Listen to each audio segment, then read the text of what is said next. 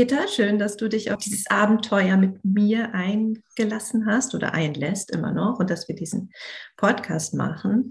Wir haben ja jetzt in Folge 1 schon mein Leben so ein bisschen blitz, blitzlichtartig äh, ertastet. Und das wollen wir heute auch mit dir machen. Und ich finde es total cool, dass du ähm, auch mir so super freie Hand gelassen hast und sagst, äh, ich lasse mich mal überraschen.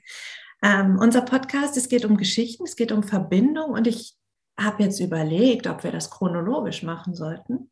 Habe mich dagegen entschieden. Ich möchte bei der Verbindung starten. Was glaubst du, was braucht eigentlich Verbindung aus deiner heutigen Sicht? Und wann hast du diese Art von Verbindung gelernt? Was braucht Verbindung aus meiner heutigen Sicht? Ah, steigst du gleich mal mit einer sehr interessanten Frage ein. Ich, ich nähere mich der Frage mal so ein bisschen von hinten. Also ich habe mich auch lange Zeit natürlich mit der Frage befasst, was ist überhaupt Verbindung? Und auch wenn es vielleicht ein bisschen romantisch verklärt klingt, so die beste Antwort, die ich bisher für mich gefunden habe, ist, dass Verbindung, wenn man es genau nimmt, ein Synonym für Liebe ist. Also dieses, ich kann mich ja nicht nur mit Menschen verbinden. Ich kann ein tolles Buch lesen und mich mit den Gedanken und den Geschichten aus diesem Buch verbinden. Ich kann mich mit Pflanzen und Tieren verbinden. Ich kann mich natürlich mit anderen Menschen verbinden. Ein Punkt, der gerne auch mal so ein bisschen übersehen wird, ist, ich kann und darf mich auch mit mir selbst verbinden. So dieser, dass man auch sagt, ja, habe ich überhaupt eine Verbindung zu mir selbst? Also wie sieht die Beziehung zu mir selbst aus? Und diesen Gedanken und diesen Gefühlen habe ich ziemlich lange nachgespürt. Und du hast ja auch gesagt, in, in meiner Welt, in meiner Wahrnehmung passt dieses Bild sehr, sehr gut. Dass wir sagen, effektiv, was wir so allgemein als Liebe bezeichnen, ist effektiv nichts anderes als eine Verbindung. Eine Verbindung, die gewollt ist, eine Verbindung, die gegenseitig ist, die zum Nutzen beider oder mehrerer Seiten ist, die miteinander in Verbindung gehen, weil es ist ja nicht nur so, dass nur zwei Elemente miteinander in Verbindung gehen können. Das ist ja ein offenes Konstrukt, an dem sich auch viele beteiligen können. Das ist so ein bisschen die, die Philosophie, über die ich mich diesem Thema angenähert habe. Taugte das jetzt ungefähr als Antwort auf die Ausgangsfrage oder bin ich zu weit abgeschweift? Nein, gar nicht. Also es geht auf jeden Fall. Jetzt war halt die Frage, es, was, was braucht es dafür? Also was sind die sozusagen die Zutaten für so eine Verbindung? Ich fand es total spannend, als wir uns das erste Mal äh, live sozusagen, so face-to-face, -face, äh, zwar über, über Zoom, aber dass wir uns getroffen haben, da nochmal eine Vertiefung von dem, was wir vorher schriftlich auf, auf LinkedIn gemacht haben. Und ich hatte aber das Gefühl, dass unsere Verbindung gar nicht so viel mh, hm, noch an Zutaten brauchte, sondern dass sie so magic-mäßig da war. Deswegen habe ich mich gefragt, was gibt es da für dich was, so, so eine Zutat, so ein Rezept für Verbindung? Perfekte Kochrezept gibt es fast niemals für irgendwelche wichtigen und bedeutsamen Dinge. Also so ein bisschen ähm, dieses Ausprobieren, dieses Spielerische, dieses selbst herausfinden, das ist etwas, was, was uns das Leben an der Stelle nicht abnimmt.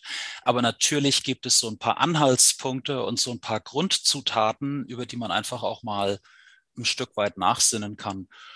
Und ein Punkt würde ich auf jeden Fall sagen, so eine Leichtigkeit und so eine Neugier, gerade wenn man in zwischenmenschliche Begegnungen hineingeht, dass man nicht schon gleich mit so einer Riesenschwere da reingeht, sondern einfach auch so mal so dieses lockere, verspielte, was, was Kinder irgendwo auch ganz natürlich haben.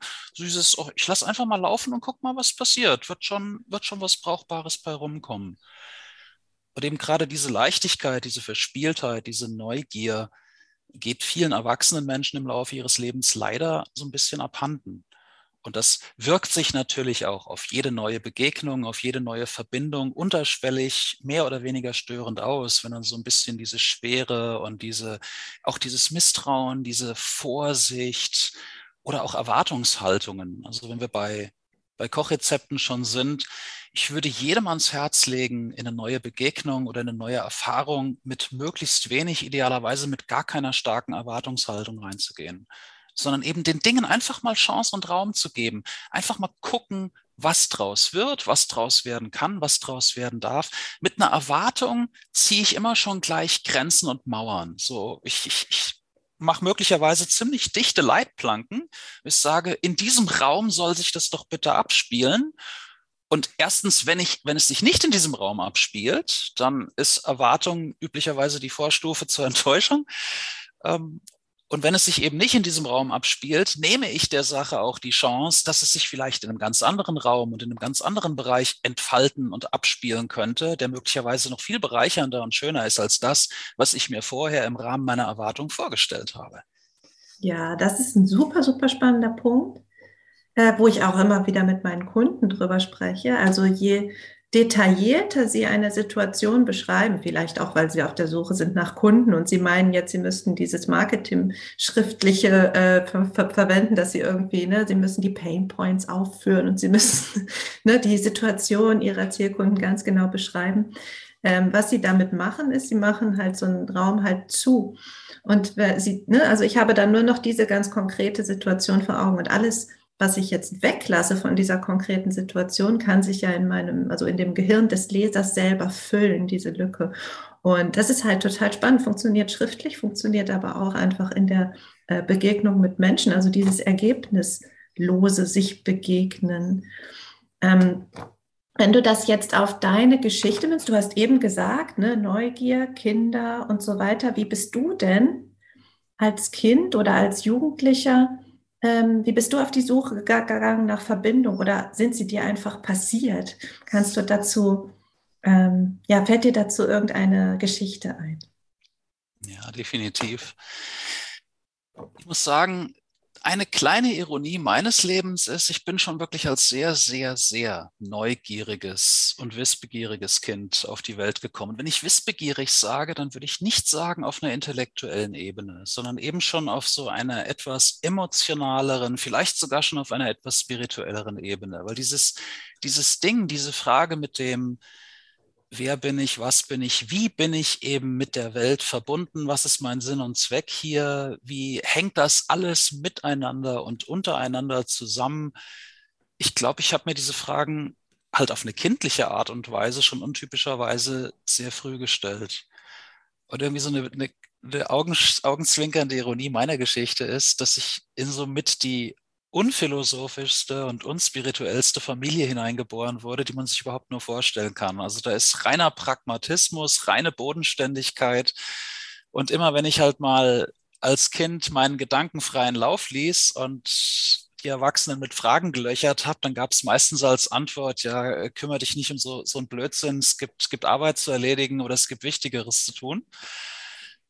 Und so war ich erstmal mit diesen Gedanken und diesen Fragen ziemlich lange allein. Und es hat sich tatsächlich erst im Alter von 12, 13 Jahren verändert, als ich außerhalb meiner Familie jemanden kennengelernt habe, der auch später über viele Jahre mich als Mentor begleitet hat, wo ich in den ersten Gesprächen schon merkte, oh, da ist der Mann, der Mensch, auf den ich mein ganzes Leben bisher gewartet habe. Also einer, der nicht nur meinen Fragen zuhört, sondern der diese Fragen auch ernst nimmt und versteht und der eben so richtige Klick-Antworten hatte, wo man es so richtig im eigenen Kopf und im eigenen Herzen hat einrasten hören, es sagt, ah, ja, passt.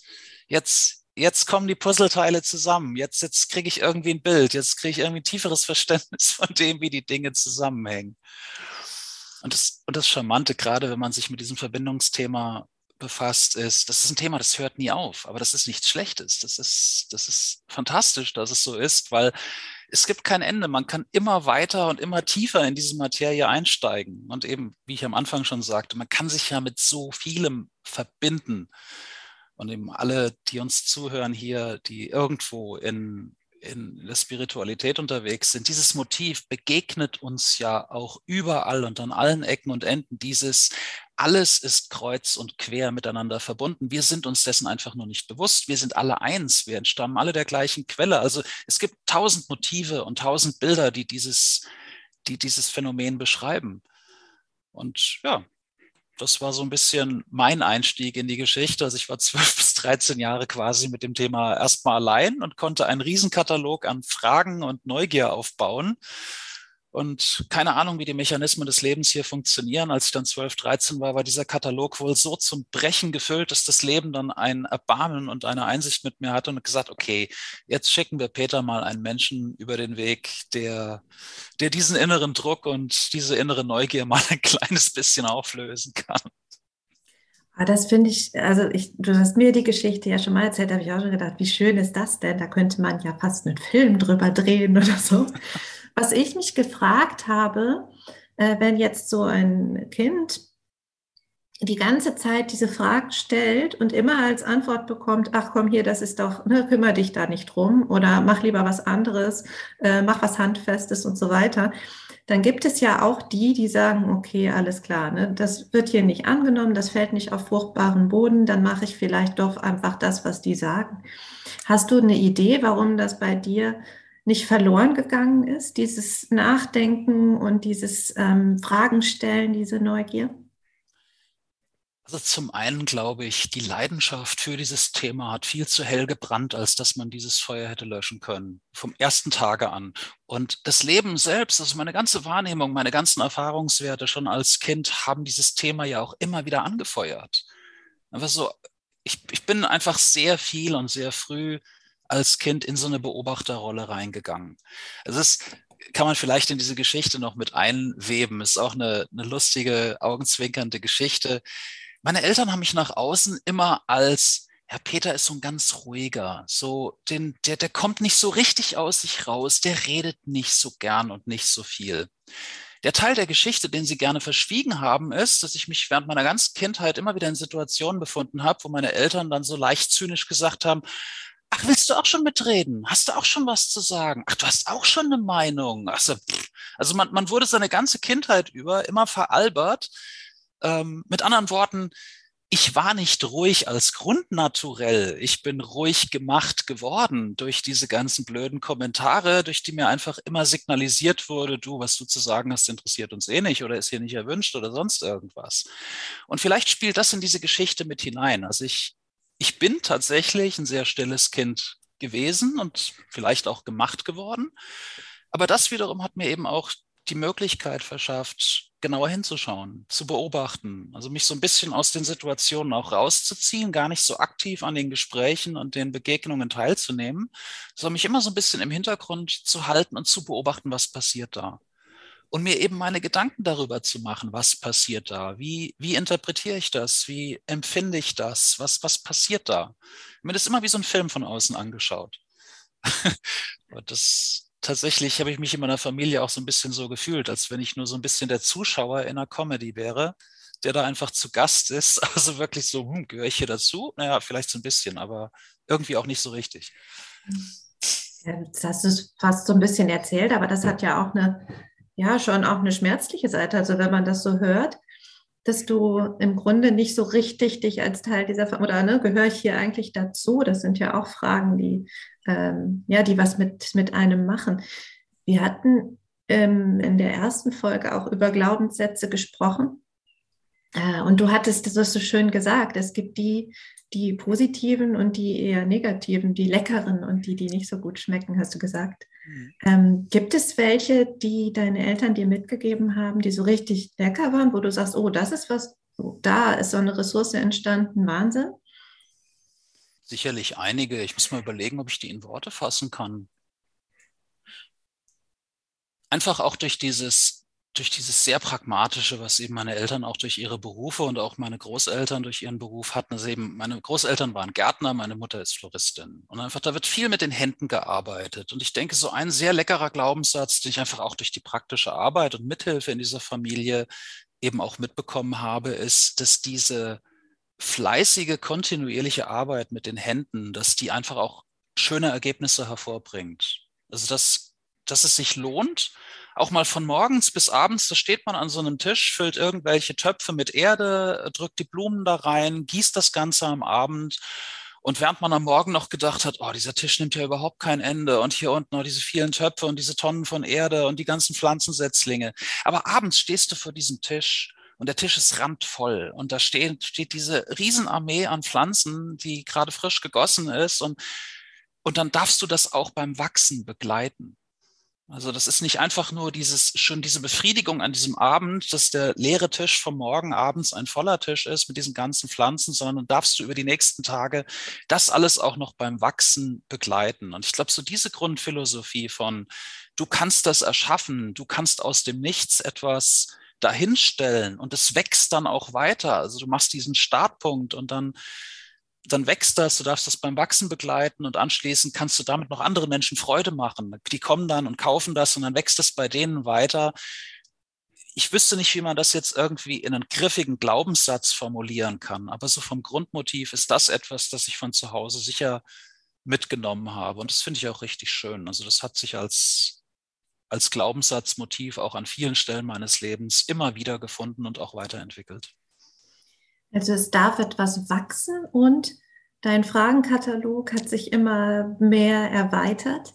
Und als du dann da mit zwölf diesen Menschen getroffen hast, wo deine Fragen dann auch auf also einen Resonanzboden getroffen sind, was hat sich da verändert für dich? Man könnte salopp sagen, meine Welt hat sich gleich mal so um das Zehnfache vergrößert. Also ich habe irgendwie das Gefühl, ich war vorher wie in so einem Ei, wie in so einer Kapsel und habe mich in diesem Ei, soweit ich es konnte, soweit es der Raum nach außen zuließ, entwickelt. Aber irgendwann wollte und musste ich aus diesem Ei raus. Und ja, mein Mentor war sozusagen der Geburtshelfer, der mir aus diesem Ei rausgeholfen hat. Einfach auch wirklich, er hat mir den praktischen Beweis angetreten, hinter diesem Ei geht die Welt wirklich noch weiter. Der, der Horizont ist größer, die Tiefe ist noch tiefer, die Welt noch um einiges größer, als du es bislang gewusst hast und eben überhaupt mal die Erfahrung zu machen, ich bin mit diesen Gedanken, diesen Themen, diesen Gefühlen, dieser Neugier, dieser Begeisterung und Leidenschaft, ich bin nicht allein. Ich glaube, das war mindestens genauso wichtig, weil bis zu diesem Zeitpunkt, weil wir gerade beim Thema Glaubenssätze waren, ich hatte zu diesem Zeitpunkt schon akzeptiert, dass ich der große Sonderling nicht nur in meiner Familie, sondern auch in meinem sozialen Umfeld bin. Also ich meine, auch, auch meine Schulkameraden und Co. konnten mit meinen Fragen und meinen Themen nichts anfangen. Also ich war schon kurz davor zu glauben, okay, ich bin tatsächlich der Sonderling. Also, weil wir gerade bei Glaubenssätzen waren. Der, der mich meine ganze frühe Jugend begleitet hat, ist äh, der ziemlich ätzende Glaubenssatz, ich bin nicht richtig, wie ich bin. Weil es wurde mir von außen immer gespiegelt und immer wieder diese, diese Fragen, diese Gedanken, alle haben immer nur die, die Nase gerümpft, die Stirn in Falten gelegt und was ist das jetzt für ein Blödsinn? Wovon redest du da eigentlich gerade wieder? Und eben, was, was konnte ich anderes tun, als dann irgendwann die Klappe zu halten und zu denken, okay, ich mache das mit mir selbst aus, weil ich finde hier nicht den passenden Resonanzboden, wie du es genannt hast. Mhm. Und dann eben auch zu sagen, okay, dann bin ich halt der Peter, der still ist. Ja, hat diese Begegnung mit deinem Mentor dann auch was mit äh, den Beziehungen zu anderen gemacht? Also hat sich die Beziehung zu deiner Familie verändert oder die Beziehung zu deinem, ich sag jetzt mal, deiner Peer Group, deinen Freunden vielleicht? Ja, mit Sicherheit. Also es hat mir auch wieder erstmal ein anderes Verständnis gegeben im Sinne von, es liegt nicht ausschließlich an mir, sondern er hat mir eben auch gerade viele diese Mechanismen erklärt, eben auch, wie, wie sich Menschen gegenseitig wahrnehmen und eben, dass alle irgendwo ihre eigenen Wahrnehmungsfilter, ihre eigenen Wahrheiten haben, was ja nichts Schlechtes ist. Also das ist ja, meine Wahrheit ist ja nicht besser als deine, meine Geschichte ist nicht besser als deine. Aber dass man dadurch eben auch automatisch immer ein paar blinde Flecken hat, und durch diese blinden Flecken wurde ich eben in einer Art und Weise wahrgenommen, dass die Menschen schlicht und einfach nichts mit mir oder meinen Themen anfangen konnten. Oder wollten. Oder wollten, ja. Mhm. Und das hat für mich viel inneren Frieden geschaffen, weil vorher hatte ich immer so ein bisschen den Konflikt damit und gesagt, was stimmt da nicht? Und letztendlich hat mein Mentor durch das, was er mir erklärt hat, diese Stimmigkeit hergestellt und sie sagt, das stimmt alles, das, das ist in Ordnung, das darf auch so sein. Da herrscht tatsächlich kein Konflikt, nur einfach, es ist keine Verbindung da von eine Verbindung ist noch nicht hergestellt. Vielleicht lässt sie sich irgendwann später mal herstellen, wenn man sich über einem anderen Weg irgendwo wiedergefunden hat oder wenn die Erfahrungswerte auf beiden Seiten so gewachsen sind, dass man doch irgendwo eine Brücke schlagen kann. Das, das hat für mich, also es hat, hat nicht nur meine Welt deutlich erweitert, sondern auch stimmiger gemacht. Ich habe verstanden, was da passiert ist und dann war meine Welt in Ordnung. Das ist so, ich, ich konnte verstehen, was da passiert ist. Da hatte ich dann meinen Frieden mit. Und konntest du, also wir haben ja eben schon äh, so ein bisschen über das Thema äh, Erwartung gesprochen, Erwartungshaltung in Beziehungen. Konntest du das dann auch annehmen, dass die anderen eine andere Erwartung an dich haben, als du ihnen äh, sozusagen präsentieren konntest? Ja, tatsächlich. Und ich bin auch bin auch zumindest bei den Menschen, die mir wichtig waren, auch dazu übergegangen, ihre Erwartungen respektive auch ihre Wünsche und Bedürfnisse auch ein Stück weit zu erfüllen, auch um ihnen den Umgang mit mir leichter zu machen. Also ich bin dann jetzt nicht zu so einem klassischen Rebell geworden, gesagt hat, ich mache mein Ding trotzdem gegen alle Widerstände, sondern gerade weil ich dann auch so diese Zusammenhänge begriffen habe mit, okay, du hast auch Wünsche, du hast auch Bedürfnisse und die wollen auch abgeholt und bedient werden. Du willst auch Aufmerksamkeit haben, du willst auch verstanden werden.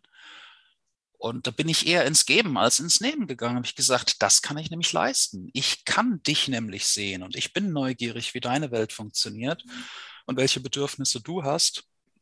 Und dort, wo das in meinen Kapazitäten liegt, kann ich dir das eben auch geben. Womit wir wieder direkt am Anfangspunkt unserer Diskussion sind, weil das ist eben etwas, mit dem man unglaublich schön Verbindung schaffen kann. So mit diesen ganz einfachen Dingen. Das sind wir wieder beim Kochrezept. Schau dir die anderen Menschen an, interessiere dich für ihre Bedürfnisse, für ihre Wünsche, für ihre Sehnsüchte, für ihre Ängste und hilf ihnen, wo immer du es kannst und willst, aufs Pferd. Das ist manchmal mit ganz geringem Aufwand verbunden. Ein freundliches Wort hier, ein bisschen Aufmerksamkeit zur rechten Zeit, ein bisschen Verständnis, zuhören, einfach mal da, einfach nur mal da sein. Das können unglaublich kostbare Ressourcen sein, um so eine Verbindung zu schaffen. Ja, wobei manchmal ist es auch einfach anstrengend und vergebene, verlorene Liebesmüse heißt es. Äh, ich habe da gerade an meinen, meinen Sohn gedacht, der gerade so sehr kämpft um seine alten Kita-Verbindungen die leider einseitig äh, sind. Und da kommt einfach nichts mehr zurück. Und er kämpft und kämpft und kämpft und kämpft. Und das fiel mir jetzt gerade eben dabei ein, dass du sagtest, ne, ich kann es steuern, aber nur wenn ich es durchblicke. Und da ist er natürlich noch nicht mit seinen acht Jahren. Ähm, dieses Thema Kämpfe, das hatten wir beide auch schon mal in äh, einem unserer Gespräche. Und du hast gesagt, ich kämpfe nicht mehr. Es gibt elegantere Wege, das zu kriegen, was ich will. Ist jetzt natürlich total aus dem äh, Zusammenhang gerissen und hört sich erstmal so an, so, oh, oh je, oh je, was macht er denn da Kurioses? Aber ich habe mich gefragt, kannst du das weiter ausführen? Weil ich glaube, viele sind in so einem Kampfmodus und das macht ja auch was mit unserer Gesellschaft. Und ich habe mich gefragt, das ist vielleicht so ein Ansatz, der die, die Leute interessieren könnte. Ja, das ist in der Tat ein spannendes Thema. Und ähm, ja, ich erinnere mich auch noch an das Gespräch, das wir geführt haben zu diesem Kontext. Es klingt vielleicht erstmal so ein bisschen abstrakt und so ein bisschen befremdlich, wenn jemand sagt, ich habe aufgehört zu kämpfen. Also es, es, mag vielleicht auf den ersten Blick sich anhören wie eine Resignation. Es ist aber exakt genau das Gegenteil. So, und ich habe einfach für mich auch festgestellt im Laufe meines Lebens, dass eben der klassische Kampf eine Wahnsinnsenergieverschwendung ist und dass sich da letztlich etwas Bahn bricht, das auf einer tieferen Ebene ganz woanders herkommt. Ich möchte mal ein Beispiel geben.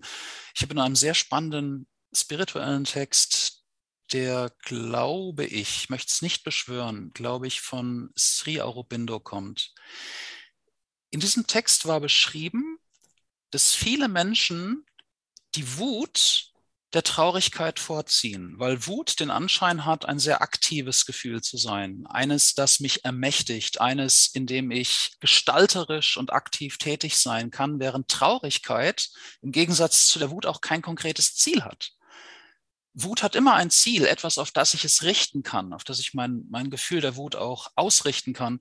Die Traurigkeit ist da eher etwas diffuser. Sie braucht keinen, keinen Gegner. Und deswegen ziehen es viele Menschen vor, ihre Gefühle als Wut zu kanalisieren, während aber tatsächlich im Hintergrund sehr oft eine Traurigkeit liegt.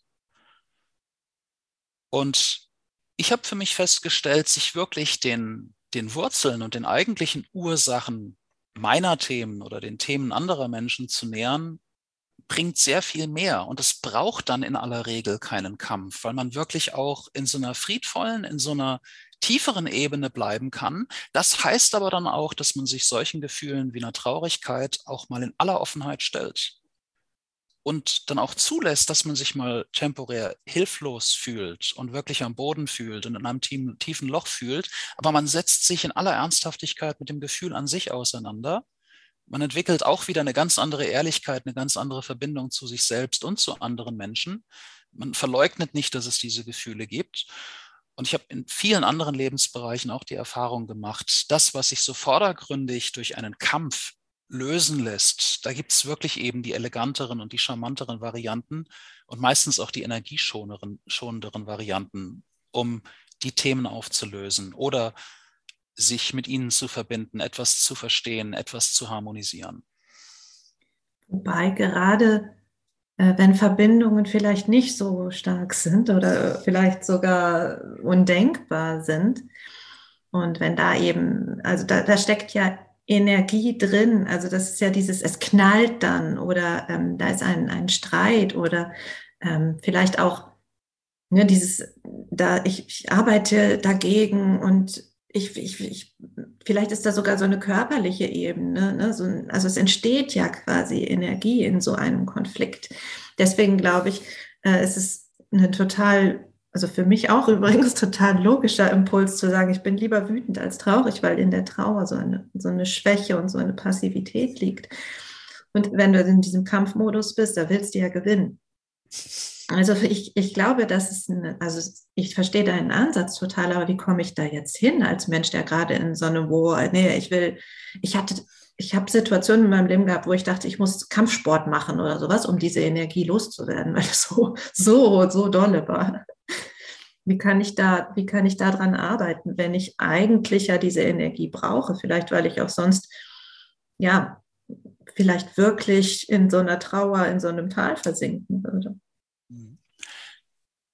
Ich möchte mal als Antwort auf diese Frage vorausschicken, dass das natürlich keine absolute Wahrheit ist. Also es, es funktioniert für mich dieser Ansatz. Und es ist einfach die Strategie und der Weg, den ich für mich gewählt habe. Und ich habe vollstes Verständnis und ich, ich bescheinige jedem sofort die Legitimität, wenn sie sagen, ja, ich, ich brauche aber noch den Kampf, ich brauche den Konflikt äh, in meinem Leben. Äh, und das ist meine Art und Weise, diese Energie zu kanalisieren. Also ich möchte hier auf gar keinen Fall irgendwo in so eine richtig oder falsch Nummer abbiegen, weil das, das, das ist bei dem Thema völlig unangemessen sondern einfach, ich möcht, möchte in, an der Stelle einfach nur aufzeigen, es gibt Alternativen zum Kampf, wenn man die denn haben möchte. In meinem Fall ist es tatsächlich so, ähm, ich bin ein so, so zutiefst harmonischer Mensch und eben auch wieder Stichwort Verbindung. Ich fühle mich so stark angezogen und verbunden mit anderen Menschen, zu anderen Menschen, dass ich in keiner Situation, wirklich in gar keiner Situation, den Wunsch eines Konfliktes oder eines Kampfes spüre. Das geht so weit, also auch wieder um spirituell zu werden, ähm, was, was man ja auch äh, an vielen anderen, von vielen anderen Menschen eben auch von, von Mahatma Gandhi hat das auch gesagt. Ich, ich kann dir nicht wehtun, ohne mir selbst zu schaden auf einer spirituellen Ebene. Und, und das, das fühle ich eben auch. Ich sage, wenn ich dich hauen würde, haue ich mich gleich mit. Da habe ich keine Lust drauf. Also es würde mir doppelt wehtun, weil ich verletze mich selbst und ich schäme mich hinterher fürchterlich, weil ich dich verletzt habe. Beides will ich nicht. Aber das ist meine Welt, das ist meine Empfindung. Und diejenigen, die sagen, ich brauche dieses Ventil und ich brauche diesen Kanal, kann ich ebenfalls völlig nachvollziehen. Also das ist wirklich am Ende des Tages, du hast den, den passenden Punkt angesprochen. Auf welche Art und Weise kann und möchte ich meine Energie entfalten und in welche Kanäle möchte ich sie lenken? Was passt zu mir? Was fühlt sich gut an? Und das ist natürlich ein Erfahrungswert, den kann dir keiner abnehmen. Das findest du für dich selbst heraus. Und wenn du für dich die Strategien und die Kanäle gefunden hast, du sagst, die passen zu mir, und wenn das mal heißt, ja, ich muss auch mal jemandem irgendwie, vielleicht nicht allzu schlimm, aber auch mal einem auf die Oma hauen oder einfach mal vors Schienbein treten, damit anschließend sich meine Kanäle wieder gereinigt haben. Ich würde sofort unterschreiben, dass es immer Situationen und Fälle gibt, wo sowas auch legitim ist. Also auch hier gibt es keine absoluten Wahrheiten. Gibt es ja grundsätzlich nicht. Und das ist ja auch was, was ich an dir so toll finde, dass in, in all deiner Kommunikation, ob das jetzt im Gespräch ist oder auch, wir kennen uns ja über, über LinkedIn, auch im Schriftlichen, es gibt dieses, das ist so einfach nicht.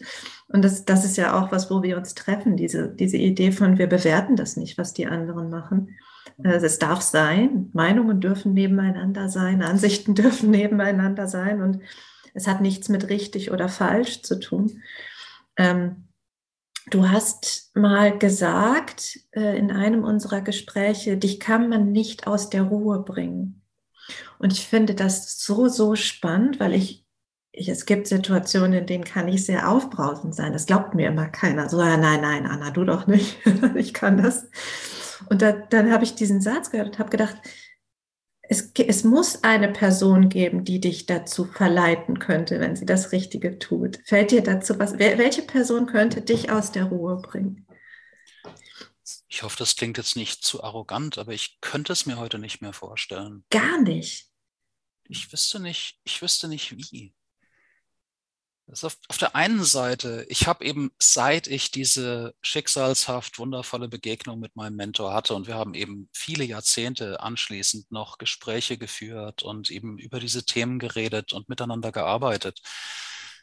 Ich bin effektiv, seit ich, seit ich mit 12, 13 diese Begegnung hatte, interessiere ich mich für diese Themen, arbeite an diesen Themen, ergründe äh, ergründe die, die, äh, die Tiefen der eigenen Seele ebenso wie die Tiefen der Menschen, die sich mit mir eben auch verbinden.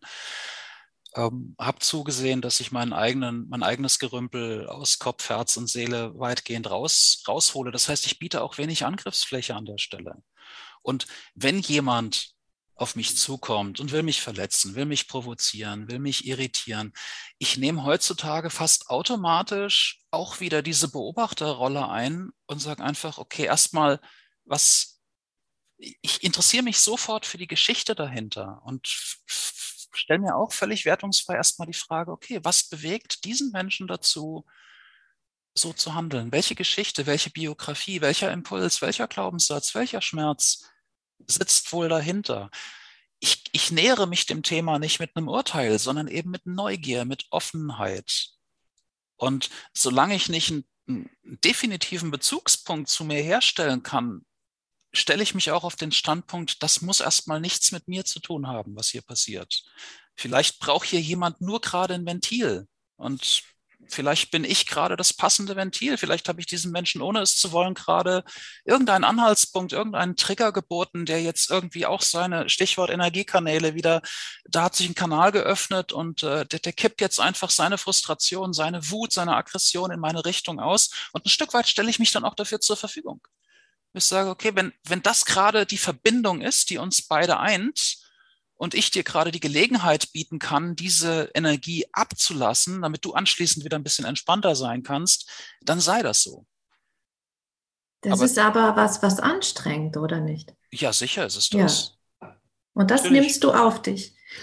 Ja, warum denn, warum denn nicht? Ich meine, das, so funktionieren wir ja auch. Also es gibt immer Menschen, die Energie geben und es gibt Menschen, die die Energie brauchen. Das ist, wir sind ja untereinander alle ein großes, miteinander verwobenes System.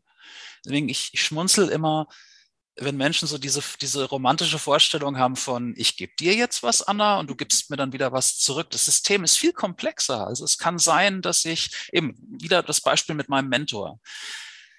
Mein Mentor hat so viel in mich hineingesteckt. Ich hätte niemals eine Chance gehabt, ihm das alles in der Menge, in der Qualität und in der Tiefe zurückzuzahlen. Wie, wie hätte das gehen sollen? Also es ist eine Verbindung gewesen, die energetisch sehr stark in meine Richtung geflossen ist. Aber ich zahle das, was ich an Energie, an Impuls, an Inspiration, an hoffentlich Nützlichem von ihm bekommen habe. Ich zahle das an 100 anderen Stellen wieder in das System zurück und dadurch schließt sich der Kreis. Es muss nicht zwangsweise immer zu dem Menschen zurückfließen, von dem ich ursprünglich mal was empfangen habe. Wenn ich da etwas größer und breiter denke, dann denke ich, ich kann das an viele andere Menschen, dort wo das erwünscht ist, dort wo das sinnvoll ist, weitergeben. Dann, dann wird das System insgesamt viel schöner und reicher, als wenn ich immer zwanghaft bemüht bin, jede 2,50, die ich irgendjemandem schulde, genau dort auch wieder zurückzuzahlen. Hm, das finde ich auch so wunderbar. Und das haben wir ja auch schon in der ersten Folge besprochen. Da ging es eben um Unterstützung, ne? also sich Hilfe holen. Und die muss vielleicht auch nicht genau in die gleiche Richtung zurückgegeben werden. Jetzt hast du eben noch mal gesagt, ne, die Begegnung mit deinem Mentor und jetzt hat dich dann darauf gebracht, dich noch mehr mit diesen Themen zu ähm, beschäftigen. Und es hat dich natürlich auch gestärkt darin, dass du diese Frage gestellt hast. Er hat dir das Gefühl gegeben, das ist richtig, das ist in Ordnung so. Du bist ja aber nicht dann sofort Coach geworden und hast gesagt, ich beschäftige mich jetzt damit und ich unterstütze Menschen und so weiter. Wie war das denn, dein Lebensweg in dieser in dieser Zeit, in dieser, ich werde jetzt erwachsen und guck mal, was ich werde. Ja, dass ich erst so spät Coach geworden bin, hatte auch so ein bisschen mit dem eigenen Anspruch zu tun, dass ich wirklich sage, ich möchte wirklich die eigenen Baustellen so weit abgearbeitet haben. Eine Dozentin während meiner Coaching-Ausbildung hat hierzu mal so ein schönes Motiv verwendet. Die hat gesagt, der, der beste Coach ist eine absolut blütenweiße Leinwand, auf der sich das Leben des Klienten ausbreiten darf, ohne irgendwelche eigenen Störimpulse, Störfarben oder irgendwelche anderen Motive, die jetzt aus dem Coach herauskommen, sondern wirklich eine absolut perfekte, reine, weiße Leinwand, auf die sich dir das Leben, die Gedanken, die Glaubenssätze und die Themen eines Klienten niederlegen dürfen. Und tatsächlich, ich hatte den Anspruch, diese weiße Leinwand zu sein, bevor ich überhaupt in diese Profession gehe. Ich höre immer wieder mal von Kolleginnen und Kollegen, dass also die, die auch schon viel aufgeräumt haben in ihrem Leben, aber der Zufall ist nun mal einfach, Entschuldigung, der Zufall ist nun mal einfach ein Schwein. Und dann kommt man einfach an einen Klienten oder eine Klientin, wo doch noch irgendwo ein ganz tief verborgenes, fieses, kleines, gemeines Triggerthema des eigenen Lebens sitzt und der Klient oder die Klientin spricht darüber und man merkt, man wird selbst komplett aus seiner Ruhe gerissen, kommt in so einen totalen Zustand der Aufwühlung rein. Und ab genau diesem Moment bin ich nur noch eingeschränkt von Nutzen für meinen Klienten. Und im schlimmsten Fall fließen meine eigenen aufgewühlten Energien in den Prozess des Klienten zurück. Und das ist natürlich der, der übelste denkbare Zustand, den man überhaupt haben kann. Und deswegen, also da, da bin ich mit viel Vorsicht an die Sache gegangen und habe hab lieber zehnmal geprüft, gibt es irgendwo in deinem seelischen Keller doch noch irgendwo so einen alten, vor sich hin müffelnden Eimer, der, der irgendwann versehentlich umgekippt werden könnte und meistens im falschen Moment? Oder fühlst du dich wirklich bereit und so, so aufgeräumt, dass du diese Verantwortung auf dich nehmen kannst und magst? Ich finde es total irre, also weil in meiner Welt ist das so ein Zustand, den es nicht geben kann. Aber ich, vielleicht bin ich einfach nicht so weit wie du. Für mich ist das so ein, ich habe in ganz viele Ecken von meinem Keller geguckt und ich weiß, was da ist. Aber das bleibt da. Also ich bin, ich, ich habe äh, natürlich auch lang nicht so tief äh, mich in diese Themen eingearbeitet wie du. Aber dieser Zustand von, da ist nichts mehr, was mich jetzt total aus der Ruhe bringt. Da sind wir jetzt wieder bei dem Ruhethema natürlich auch. Ne? Klar, wenn da nichts ist und wenn du sagst, okay, das, das fällt eben nicht auf irgendeinen Resonanzboden, ich kann das betrachten als Beobachter. Ich finde es wahnsinnig spannend. Äh, dass das auch von sich selber mit dieser Überzeugung zu sagen. Und ich finde halt, dass du das total glaubhaft kommunizierst. Irre. Äh, ein, ein Satz ist mir noch im Gedächtnis geblieben, den du mir gesagt hast. Da ging es um das Thema Kommunikation. Wir haben ja auch darüber gesprochen, was es jetzt für Verbindung, was hat das mit der Art, wie ich rede, wie ich schreibe zu tun, weil wie kann ich Verbindung beeinflussen durch Kommunikation. Und du hast diesen Satz gesagt, dass äh, Menschen Kommunikation als Handwerk ansehen und du bist aber der Meinung, es müsste eigentlich anders sein, sie sollten Kommunikation als Kunst verstehen. Kannst du dazu noch ein paar Sätze sagen zu diesem Ansatz, was für dich der Unterschied ist oder das Ziel dahinter? Oh, das ist, ist ein schöner Ball, den du mir dazu wirfst, weil da möchte ich das Motiv tatsächlich meines Klavierlehrers von damals mal aufgreifen, von dem ich tatsächlich auch genau dieses, ist es ein Handwerk oder ist es eine Kunst, ist auch entlehnt habe. Klavierspielen, also meinem Klavierlehrer bin ich noch etwas früher begegnet als meinem Mentor, aber interessanterweise, wenn ich ehrlich zu mir selbst bin, so erste spirituelle Ansätze hat es damals auch schon gegeben, aber immer bezogen auf die Musik. Also das ist tatsächlich im Raum der Musik geblieben. Und was mich damals schon fasziniert hat, da muss ich ungefähr zehn gewesen sein. Da hat sich mein damals schon sehr alter, aber wirklich unglaublich sympathischer und versierter Klavierlehrer auch mal mit mir hingesetzt und wir haben in der Klavierstunde gar nicht gespielt, sondern wir haben geredet. Und er hat mir auch erklärt, wenn ich nicht nur Klavier spielen, sondern wenn ich jegliche Aktivität in meinem Leben anfange, dann beginne ich immer mit Handwerk. Ich beginne immer auf einer sehr oberflächlichen Ebene. Ich lerne, was diese schwarzen Pünktchen auf dem Notenpapier bedeuten, welche Tasten sie entsprechen, was diese ganze, ich, ich, lerne die Sprache. Was heißt denn eigentlich Legato? Was heißt denn Adagio? Was heißt Forte? Was heißt Presto? Äh, wie, wie hängt das alles miteinander zusammen? Also ich lerne eine Sprache, ich lerne ein Handwerk auf einer sehr oberflächlichen Ebene. Aber da fließt noch nichts von mir hinein, und da fließt aus der Aktivität auch noch nichts in mich zurück. ich schaffe mal die Basis, ich schaffe mal das Fundament. Und das funktioniert immer handwerklich. Und das lässt sich eben auch auf die Sprache übertragen. Auch eine Sprache lernen wir in dieser Weise handwerklich. Wir lernen Vokabeln, wir lernen Grammatik, wir lernen Sonderfälle. Es ist erstmal ganz oberflächlich und ganz, ganz technisch. Und wenn ich dieses Fundament gelegt habe, in der Musik wie in der Kommunikation, und ich fange damit an, rumzuspielen, dann fange ich so ganz langsam an, wenn ich das möchte und vor allem, wenn ich diese Entwicklung vollziehen möchte, dann stelle ich vielleicht irgendwann fest, oh, hier fließt jetzt etwas von mir, von meiner Persönlichkeit, von meiner Energie in das Handwerk mit hinein. Es wird auf so eine ganz spezielle, auf so eine ganz magische Weise angereichert. Ich merke, es ist was anderes. Ich wende nicht einfach nur eine Regel oder ein Kochrezept an. Ich folge nicht einfach nur dem Handwerk, sondern die Dinge verbinden sich miteinander. Ich verbinde mich mit der Musik, ich verbinde mich mit der Kommunikation. Sind wir wieder bei unserem Podcast-Thema. Es, es wird mehr als Handwerk. Und wenn ich diesem Weg weiterfolge, stelle ich irgendwann fest, das geht in beide Richtungen. Also nicht nur ich fließe in die Kommunikation und in die Musik ein, ich fange auf einmal an, einen Mozart so zu spielen, dass meine Stimmung und meine Empfindung, meine Interpretation, wie sich dieser Mozart oder dieser Beethoven anhören sollte, mit hineinfließen. Das ist auch der Grund, warum es die gleichen Chopin-Stücke in tausend Aufnahmen gibt. Und das ist keine Verschwendung, das ist kein Blödsinn, weil in diese Aufnahmen immer auch die Energie und die Persönlichkeit des Pianisten mit hineinfließt. Es kann tausendmal das gleiche technische Stück sein und trotzdem eine ganz andere Energie verströmen. Das gleiche gilt auch wieder für die Kommunikation. Und eben aus der Kommunikation heraus fließt wieder was auch in mich zurück. Das heißt, es macht eben auch etwas mit mir. Es trägt zu meiner eigenen Entwicklung, zu meiner eigenen Entfaltung bei. Und die höchste Stufe dessen, was ich an dieser Stelle erreichen kann, das wiederum ist etwas, ein Begriff, den ich viel später gelernt habe, das, was mein Mentor als Transzendenz bezeichnet. Das heißt, hier lösen sich die Grenzen auf dann spiele ich keine Musik mehr. Dann bin ich Musik. Und ich habe diesen Zustand an meinem eigenen Klavier mehrmals erlebt. Ich realisiere nicht mehr, dass ich physisch an einem Holzkasten sitze und auf irgendwelche Tasten schlage. Ich höre im engeren Sinne des Wortes auch die Musik nicht mehr. Es fließt einfach, alle Grenzen sind aufgehoben, alles fließt ineinander. Man ist wirklich in einem Trance-Zustand, in einem Flow-Zustand, in dem es auch keine Fehler und nichts Falsches mehr gibt. Es ist, wer in so einem Zustand ist, spielt das, was zu spielen ist und was gespielt werden möchte, einfach runter. Da ist kein Raum mehr für Fehler, da ist kein Raum mehr für Missverständnisse oder Irritationen. Alles wird zur Harmonie.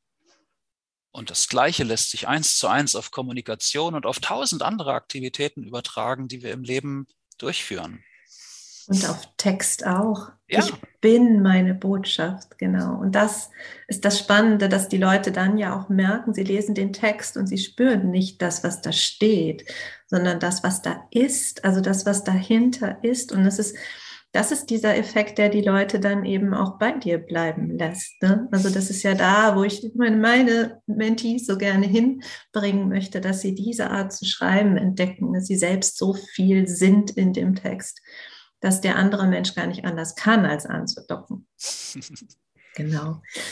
Ich wollte nochmal auf das Thema Geschichten kommen. Ähm, und das ist eine ganz, vielleicht ganz einfach, vielleicht aber auch sehr komplexe Frage. Hast du eine Lieblingsgeschichte, Peter? Eine externe oder eine aus meinem Leben? Das lasse ich dir offen.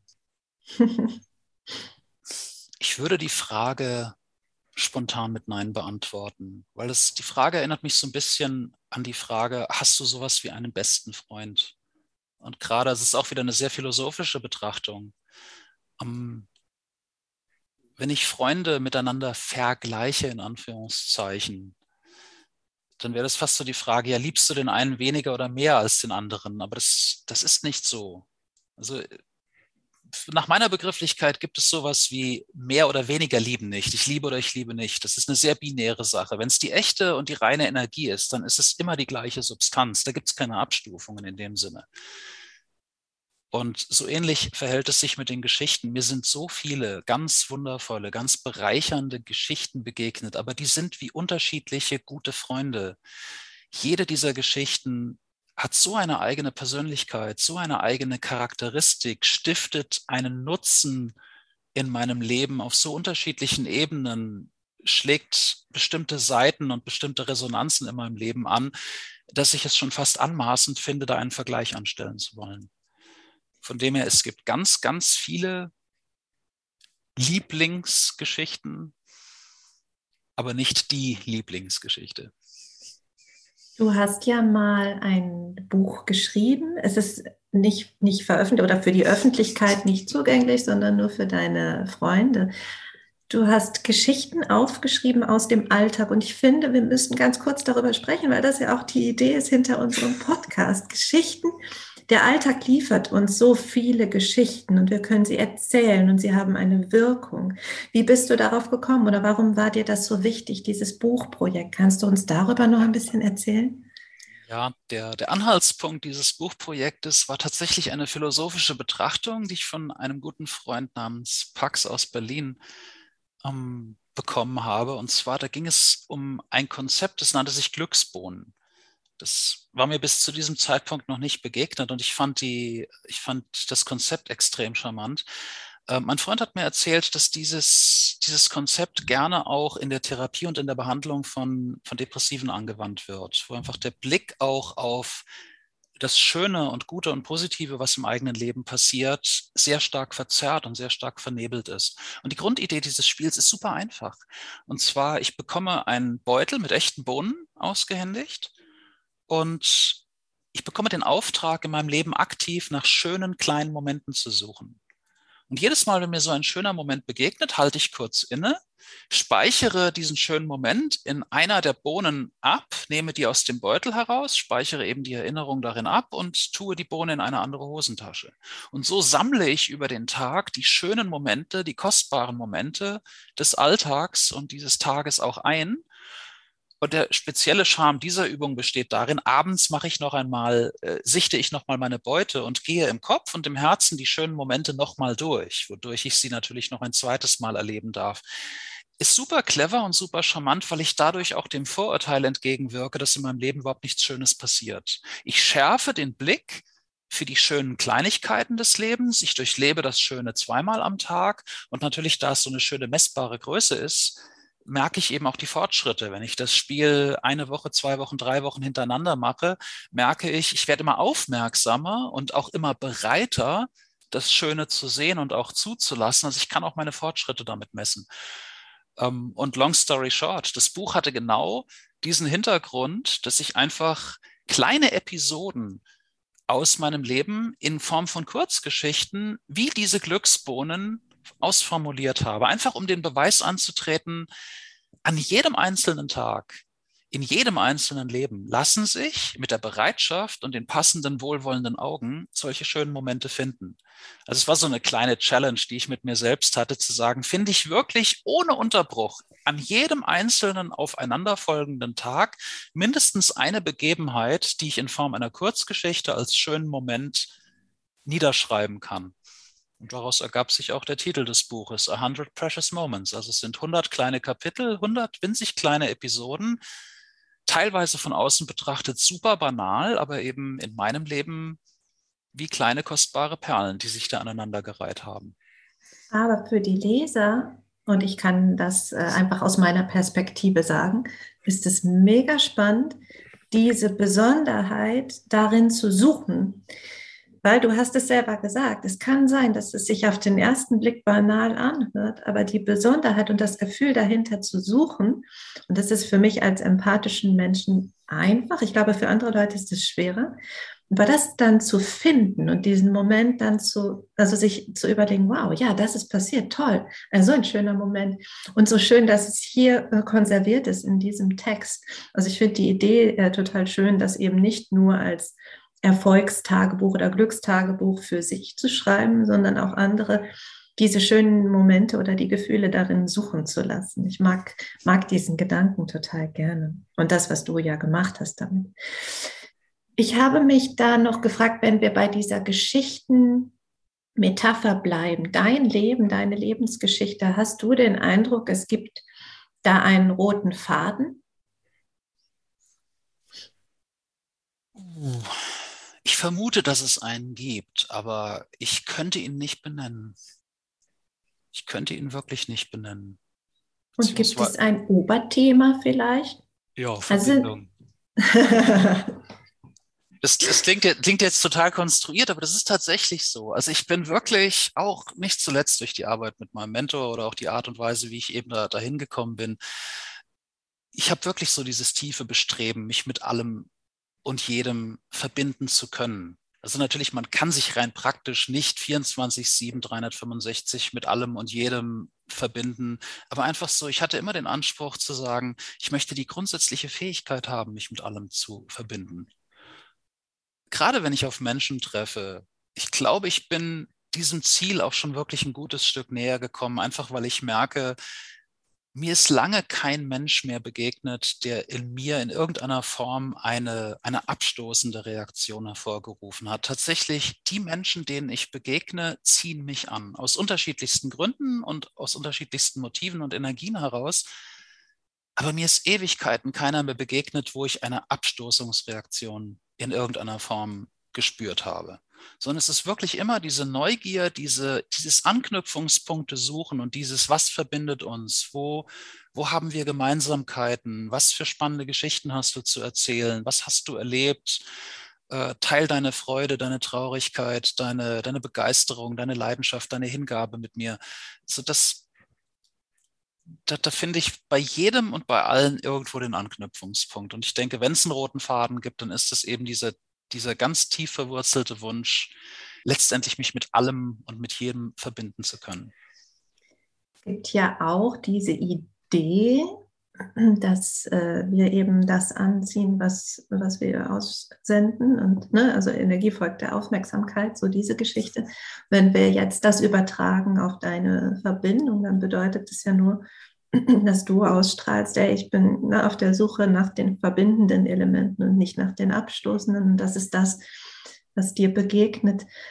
Ich finde es äh, total schön, vor allem, weil es in dieser schnelllebigen Welt so oft eher ist, so, oh, du bist nicht wie ich, okay, ne, dann geh weg. Aber zu gucken, was noch da ist, was vielleicht auf den ersten Blick halt verborgen ist, ja wieder dieses Suchen, ne, dieses, ich gucke noch mal ein zweites Mal hin und schau mal, vielleicht ist da doch noch was. Und vielleicht entdecke ich ja Dinge, die mir halt entgehen, wenn ich nicht so genau hinschaue. Und ich glaube, das ist das Drama eigentlich der heutigen äh, Zeit, dass die Leute nicht mehr hinschauen, nicht mehr so genau. Ich habe einen Satz, der mir sehr wichtig geworden ist. Eigentlich sind es zwei oder ein, ein verlängerter. Es ist so, und auf einmal spürst du, so sollte das Leben also sein. Für mich, es gibt diese Momente, wo du merkst, so, ach, wow, okay, das, so kann es also auch sein. Okay, krass, wow.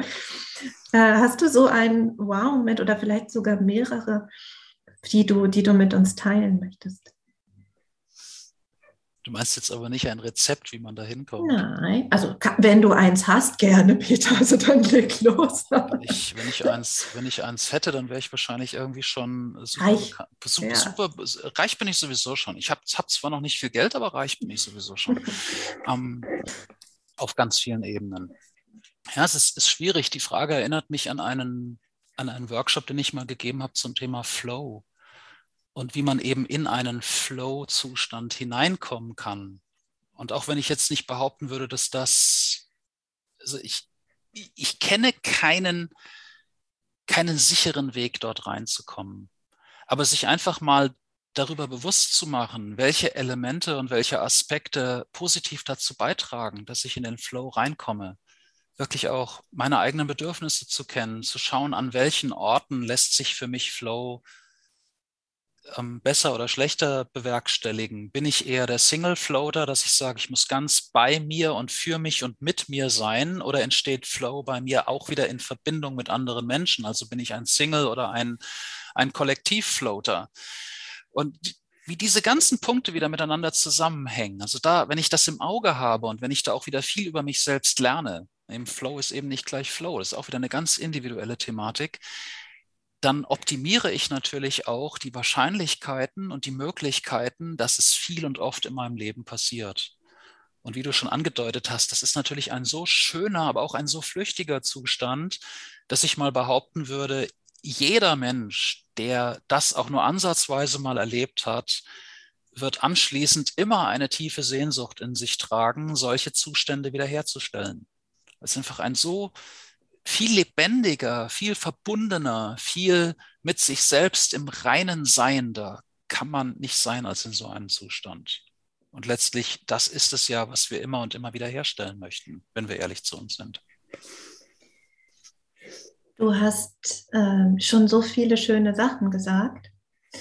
Ich hätte eine Frage, die wahrscheinlich nicht zu beantworten ist, aber ich möchte, ich, ich vielleicht versuchst du es. Ich versuch's. wir sind ja auf der Suche nach Verbindungen und wie wir Verbindungen vielleicht na, ich sage, besser ist so ein schwieriges Wort, aber wie sie vielleicht stärker sein können oder ähm, achtsamer oder stärkender auch für andere Menschen. Wenn du jetzt, wir können es vielleicht begrenzen. Wir haben letztes Mal schon über LinkedIn gesprochen und über die Kommunikation dort und warum es vielleicht schwierig ist. Wenn du die Möglichkeit hättest, eine Sache zu ändern oder wegzunehmen oder hinzuzufügen, äh, was die Kommunikation betrifft, vielleicht eine, eine Funktion, die die Verbindung verstärkt. Was könntest du machen oder was würdest du machen? Eine rein technische Funktion auf LinkedIn oder ganz Du genau? könntest auch alle Menschen verändern, aber ich halte das für schwieriger. Also es ist die, ist die schwierigere Aufgabe. Also welche, welche Funktion bräuchte es, damit Verbindung leichter wird? Oder stärkender? Also ich beantworte die Frage mal definitiv nicht technisch. Und mein erster Impuls auf deine Frage war Güte. Mhm. Gütige Interpretation von Kommunikation. Es ist, es ist etwas, das ich auch vielen meiner Klienten so als kleines Alltagswerkzeug mit an die Hand gebe, wenn es Klienten sind, die mit Stress und mit Unwohlsein und eben auch mit, mit viel Ärger zu tun haben. Die Übung geht ganz einfach, wenn man in einer bestimmten Situation ist und man springt sehr schnell zu einer ungütigen Wertung der Situation und zu einem ungütigen Gefühl, dann auf die Bremse treten, aus der Situation raussteigen und mindestens vier, fünf weitere, Klammer auf, gütigere, Klammer zu, Interpretationen für die Situation finden und sich dann für die gütigste Ausfertigung der Interpretation entscheiden. Einfach auch, um dieses Konstrukt aufzubrechen. Das hattest du vorhin schon mal angedeutet. Man ist so schnell bei manchen Menschen in einer Schublade drin. Und das ist, das per se ist noch nicht das Schlimme, aber man kommt aus dieser Schublade nicht mehr raus.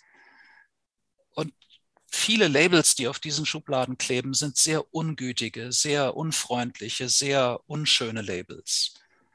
Und deswegen wenn, wenn es ein Faktor, eine Stellschraube hätte, dann würde ich sagen, okay, diese Welt braucht definitiv ein bisschen mehr Güte, ein bisschen mehr gütigere Interpretation, wohlwollendere Interpretation von dem, was gesagt wird, von dem, was getan wird, von dem, wie sich Menschen verhalten, auch gerade unter dem Blickwinkel, das hatte ich vorhin ja gesagt, es gibt immer eine Geschichte dahinter was nach außen wie die letzten Idioten und Arschlöcher aussieht. Es gibt immer eine Geschichte dahinter und ich kenne sie nicht. Ich sehe nur eine oberflächliche Handlung. Ich sehe nur eine oberflächliche Auswirkung. Aber die ganze große, breite, tiefe Geschichte, die sich dahinter entfaltet, die sehe ich nicht. Das ist ein, ist ein blinder Fleck, riesengroß. Und welches Recht habe ich, so schnell in so eine ungütige Bewertung, in so eine unwohlwollende Bewertung zu springen, wenn ich doch nicht mal die kleinsten Ansätze dieser Geschichte kenne? Ja, ich habe es mir eben als technische Lösung vorgestellt. Weil stell dir mal vor, wenn wir jetzt LinkedIn nehmen, bevor du kommentierst, müsstest du fünf Felder ausfüllen, mögliche Antworten auf diese. Und dann würde man das sortieren müssen nach, ich sage jetzt mal nach Güte, das war ja der Begriff, ne, so eine, der wohlwollendsten Antwort. Und man dürfte dann nur die wohlwollendste posten. Wie, also ich, ich glaube, es würde weniger kommentiert werden, aber wäre auch vielleicht nicht das Schlechteste. Aber wie spannend wäre das, die Menschen darüber nachdenken zu lassen, was sie für eine Wahl an Reaktionen haben. Es ist ein Gedanke, den ich mitnehme und ich hoffe, dass äh, wir diese Diskussion noch weiterführen können weiterführen werden im Laufe unserer Gespräche. Ich danke dir so, so sehr für deine Geschichten und ähm, deine Ideen zum Thema Verbindung und deine Weisheiten auch zum Thema Verbindung. Ich mag das so sehr, wenn du erzählst und wie du erzählst. Und ich glaube, es war für unsere Zuhörer auch wieder eine ganze Menge an äh, wertvollen Impulsen dabei. Hast du noch etwas, was du gerne zum Abschluss loswerden möchtest? Auf alle Fälle noch einen riesengroßen Dank für die schönen Fragen, die du mir gestellt hast, weil die haben mir natürlich überhaupt erst die Möglichkeit gegeben, diese Geschichten und diese Themen mal aufzugreifen und zu erzählen. Also von dem her auch vielen Dank an deine Moderation, deine schönen Fragen, die auch echt knackig waren, muss ich sagen. Also ich werde werd gerne auf dieser Ebene auch herausgefordert und dass ich, dass ich wirklich auch mal so reinspüren und reindenken muss, so wie, wie darauf jetzt eine wirklich angemessene und schöne und nutzenstiftende Antwort aussehen könnte. Wenn es zu einfach ist, ist es ja, stiftet es ja auch nicht das tiefe Maß an Freude. Ich glaube, äh, viele, viele Anknüpfungspunkte schaffen wir dadurch, dass wir gerade nicht vorbereitet sind. ja, guter Punkt. Und es ist so, so spannend für mich, was dabei rauskommt. Und es macht gerade deswegen so viel Spaß. Ich hoffe auch, das hört man äh, auch natürlich, ähm, nicht nur wir beide, sondern auch unsere Hörer können es hoffentlich hören. Also, in diesem Sinne schließe ich unsere zweite Folge. Freue mich sehr, dass du so bereitwillig meine Fragen beantwortet hast. Und wenn ihr da draußen jetzt auch Geschichten erzählen wollt, euch auch einmal neugierig befragen lassen wollt oder wenn ihr ein Thema habt, das ihr gerne von uns besprochen haben möchtet, dann meldet euch gerne. Wir freuen uns total auf jede Resonanz, die da kommen mag. Absolut. Wir freuen uns auf jede Verbindung, die wir kreuz und quer herstellen können. Insbesondere wenn es bereichernde und gütige Verbindungen sind.